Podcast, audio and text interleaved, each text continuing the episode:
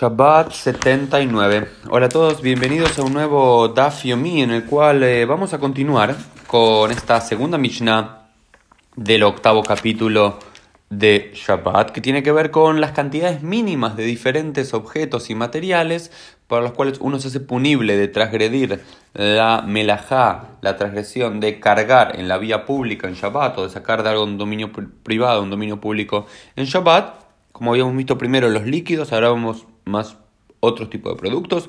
Y los dos que nos vamos a, detener hoy por un detalle particular era el eh, sostos, que de lichtov mesusa. sostos es una especie de piel ahora, y de pergamino, pero ahora voy a explicar bien, para escribir una mesusa. Es decir, si tenemos la suficiente cantidad de este sostos, claramente una palabra griega, que ahora voy a explicar, la suficiente cantidad como para escribir ahí una mesusa, el, material, el texto, la para allá de la Torah que está en la Mesuzá, somos punibles, si es menos, no.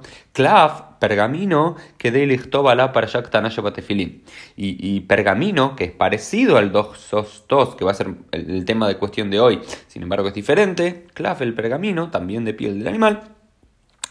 Es eh, la cantidad mínima es para escribir eh, una parashaktana, una pequeña porción en los tefilín. ¿Y cuál es esa porción? El Shema Israel. Entonces vamos a detenernos en estos eh, dos. Em, lo, primero que quiero detenerme es este punto.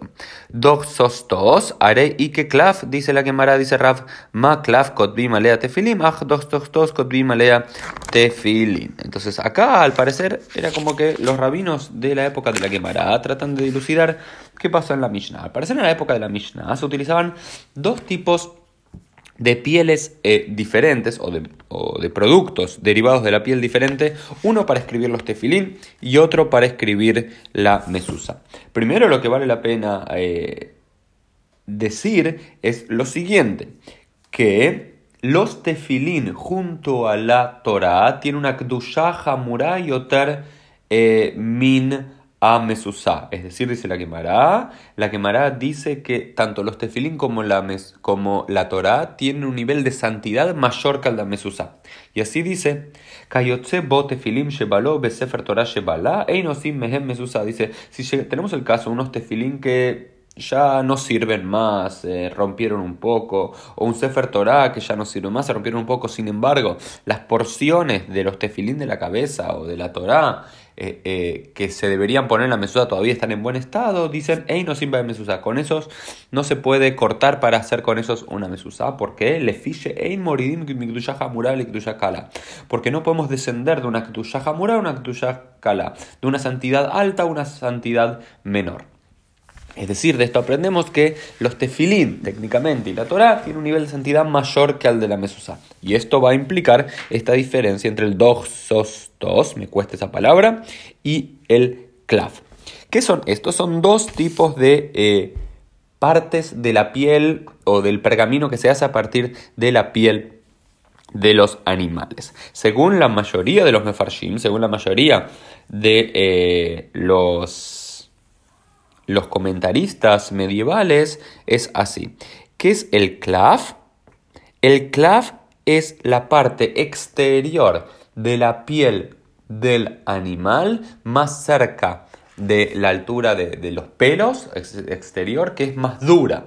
Entonces, como hacer más dura y dura más y es más permanente, se la utiliza para escribir la Torah y para escribir la mesusa. Sin embargo, la parte inferior de la piel del animal que estaría en contacto con la carne es lo que se llama doxostos. Y el término doxostos, que viene del griego y del griego del latín, significa hatochlestein, eh, cortado por la mitad, porque al parecer eh, quería, era tan cara utilizar la piel en el mundo antiguo para de eso tener eh, pergaminos para poder escribir la Torah, la Mesusá, los tefilín y otros elementos rituales que se necesitaban, que eh, la propia piel se la dividía por la mitad en una parte superior, que es lo que conocemos como el clav, que es la parte más dura, y el doxostos, que es la parte inferior que pega con eh, la carne del animal, que es una peor calidad. Entonces, lo que nos dicen es que el clav se utiliza para los tefilín y el doxostos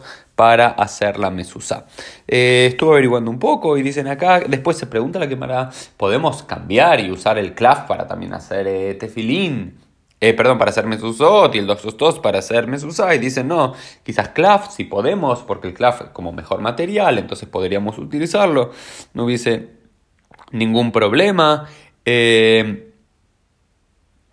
sin embargo, dicen que, eh, dicen que finalmente no, en términos generales no se puede. Sin, sin embargo, lo que estuve viendo aquí en la Laja, simplemente para compartir con ustedes, es que hoy en día no continuamos con las mismas técnicas tradicionales de cómo solían extraer la piel en el mundo antiguo, por lo cual no somos tan estrictos, o por lo menos los sofrim, los escribas que se dedican a hacer esta cosa, no, son tan estrictos en qué parte de la piel es, porque al parecer es una sola piel bien... Eh, trabajada, pero bueno, no soy experto en el tema y es lo que pude aprender de la quemada del día y quería compartir con ustedes. Nos vemos mañana en un nuevo DAF Yomi.